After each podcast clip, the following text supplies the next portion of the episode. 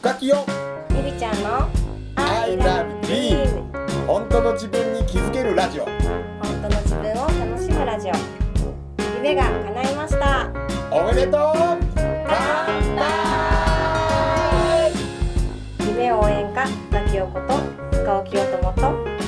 幸せを呼ぶ筆文字講師りりちゃんこと大岡りりが夢とビールを両手に抱えゆるーく楽しく飲みながら語ります。I love ラジオ本当の自分を楽しむラジオ。この放送は寺子屋カレッジと大岡筆の提供でお送りします。面白いね。う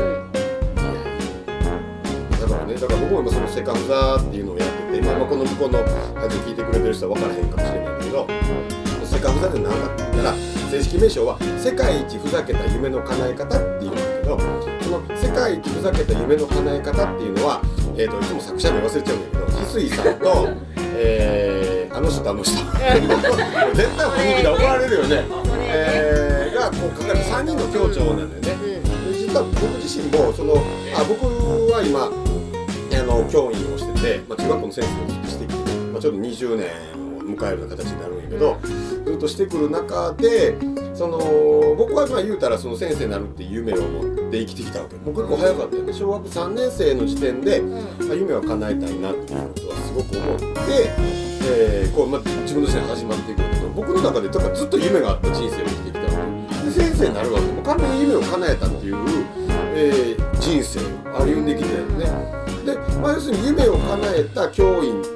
としてこう生活をずっとしていってだから今から34年前なのかなこの本出会ったのが。だから十何年を過ぎてたわけよね。要するに夢を叶えた自分っていうので終わってるわけね。でもその頃の僕は夢は特にだからどうってないよね、でちょうどまあ結婚もしちゃったしもう子供もいたし。ちゃったし。しちゃったしとかしようだからまあ俗に言う世間の人がだから例えば就職したら次は結婚結婚したら次は子供みたいな、まあまあそういう俗世間に属した考え方の自分でいて、まあまあ言うたらまあ当たり障りなく平和に生きてた自分があるわけよね。けどその本に出会った時にあ俺もやっぱ夢叶えたいと思うわけね。っていうのは多分僕の中に何かおったんやろね。じゃあ今やから思えるんやけど、なんかいた自分が夢叶えたいなと思ってそれやりたいと思うわけでもその本を読んでから実は2年間そのままフェードアウトしてくるんですよ、やりたいなと思ったんだけど何やったかって言ったらじゃあやろうって言えなかったよ、だって勇気いるやん、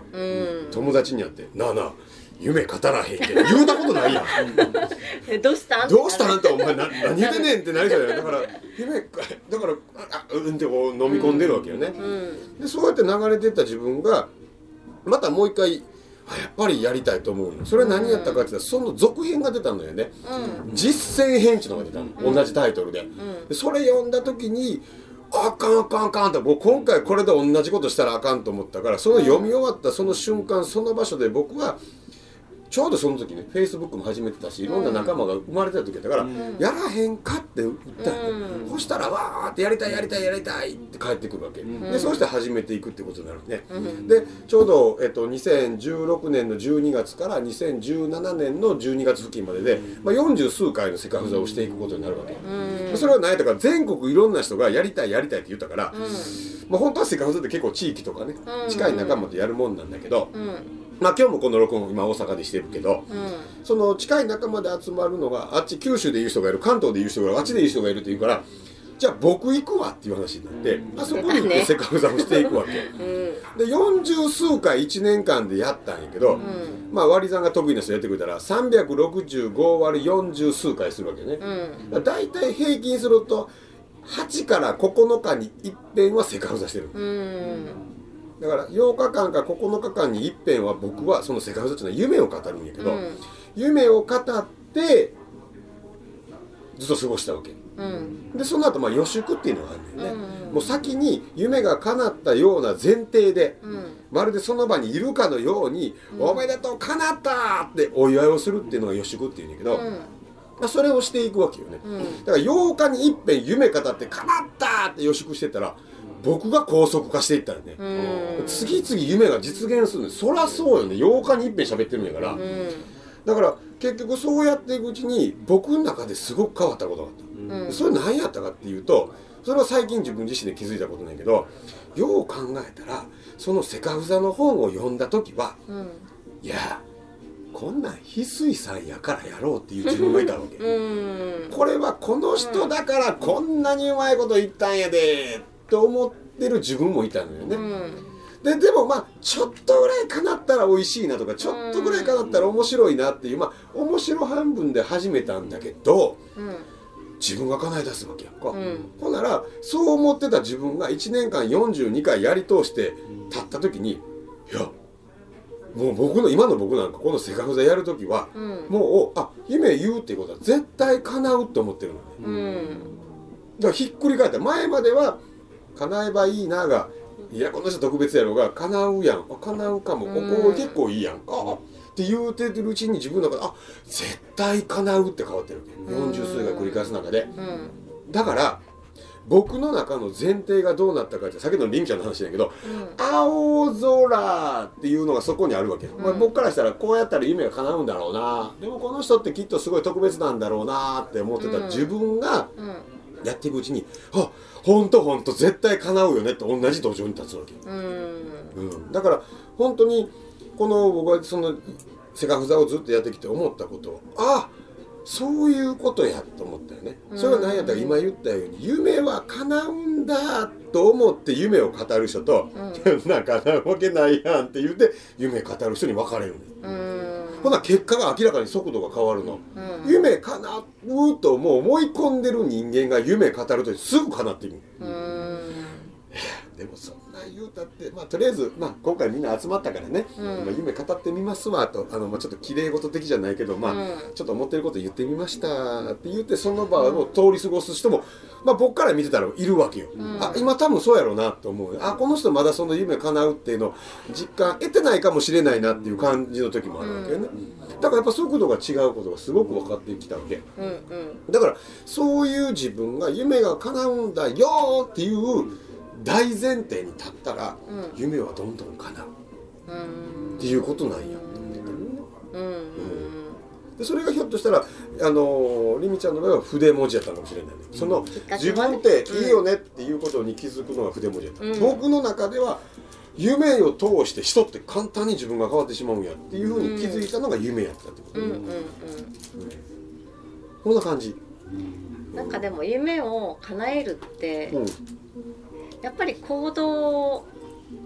するうんっていうのが一番うん重要なのかなって思って、例えば夢を語る深きょんもねすごい夢を語ってきたけど、うん夢を語るためにセカフザでいろんなところにすごい行ってたじゃん全う国、ん見ててたでそれと行動じゃん。うんそれってすごく大事だなーって、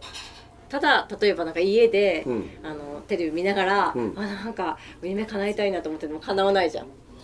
あそうそうそうそういうことだから。だからやっぱ行動プラス行動は絶対必要だと思うよね。うん。うん。私なんか本当に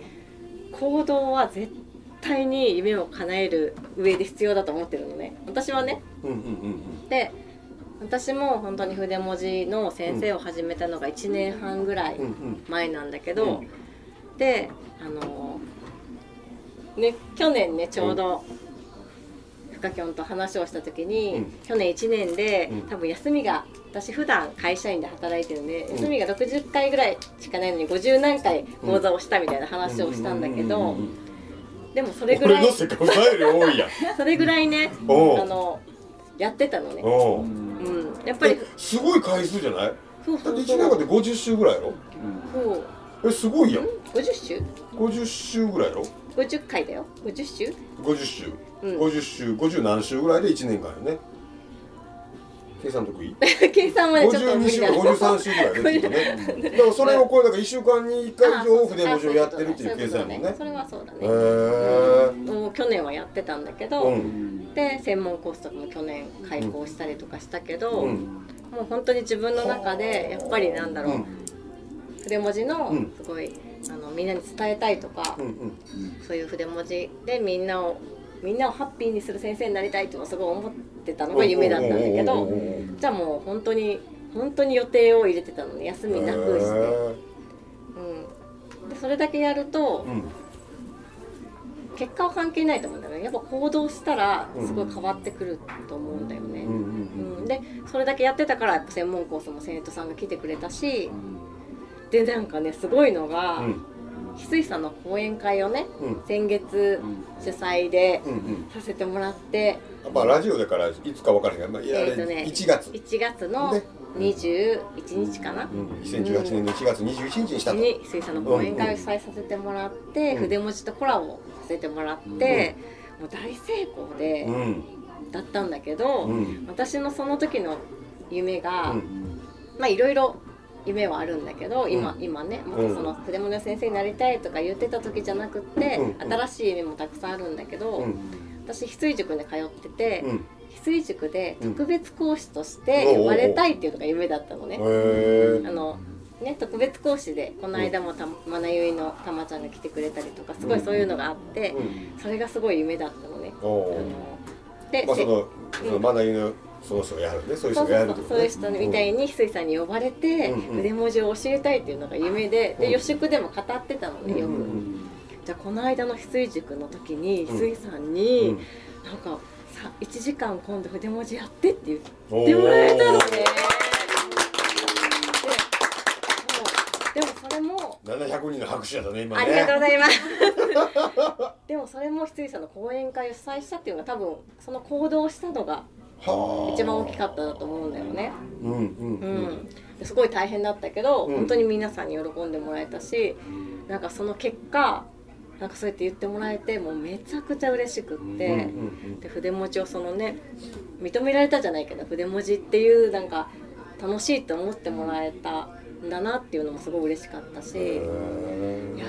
叶うんだなってその瞬間思った、うん、だからそうそういう感じになってくるだから叶うって思うとか、うん、叶うって信じる割合のが増えてくるから多分ねそれのせいで行動しだすんやと思う、うん、だもしもそれが100%のうち80%ぐらいかなわけないやんと思ったら多分あとの20%で動こうとするからすっごいしんどいんやけど、うん。でもそれを今言ったようになんか自分が叶うやんっていうふうに変わってきてる自分やから、うん、特に筆文字通して人が幸せになるってもうだってりみちゃん信じてるから自分がそうなったから、うん、だから人って絶対変わるよっていうもう大前提で筆文字伝えていくから、うん、みんなすっごい変わっていくし、だって変わらないなんてこれっぽっちも思ってないと思うほとんど。ほんでその目の前でやっぱり変わっていくって、この「やっぱり」っていうのはその人の「もうすごい思う、うん、思いなのよね、うん、それが行動なんと思う多分、うん、だから行動の下にもなんかその人を作っているすごい思いがあると思うよね、だからその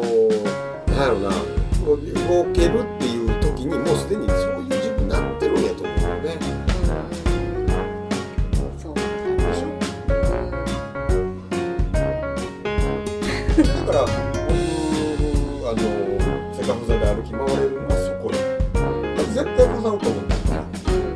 夢飾るだけでいいもういいよっていうもうもう超僕飲むだけやしね。そうそうセカンドのええのは飲んで夢語るな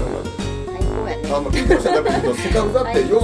あの本通り行くと定例会っていうのをするんだけどそれはどこでするか居酒屋でするっていうものになってるね。居酒屋で毎月1回飲んで、えー、まあまあ細かく言ってくと夢を書く夢を語る予習をする、こんだけなん飲んで語ってたらええこれ僕にとって最高の、ね。うん、だって日常とほぼ変わらない。